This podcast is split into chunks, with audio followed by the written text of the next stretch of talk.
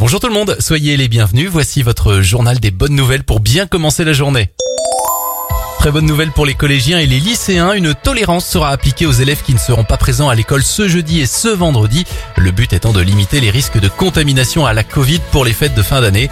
Attention quand même, les parents doivent impérativement prévenir les établissements de cette absence. Autre bonne nouvelle, la Covid a fait chuter les émissions de CO2 de 7% dans le monde cette année, c'est un record.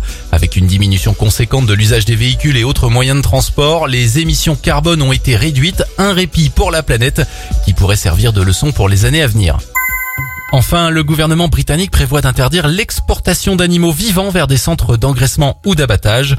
Le Royaume-Uni deviendra alors le premier pays européen à se munir d'une telle interdiction. Selon le département de l'environnement, de l'alimentation et des affaires rurales, cette nouvelle loi permettra au Royaume-Uni de s'affirmer en tant que leader mondial en matière de bien-être animal.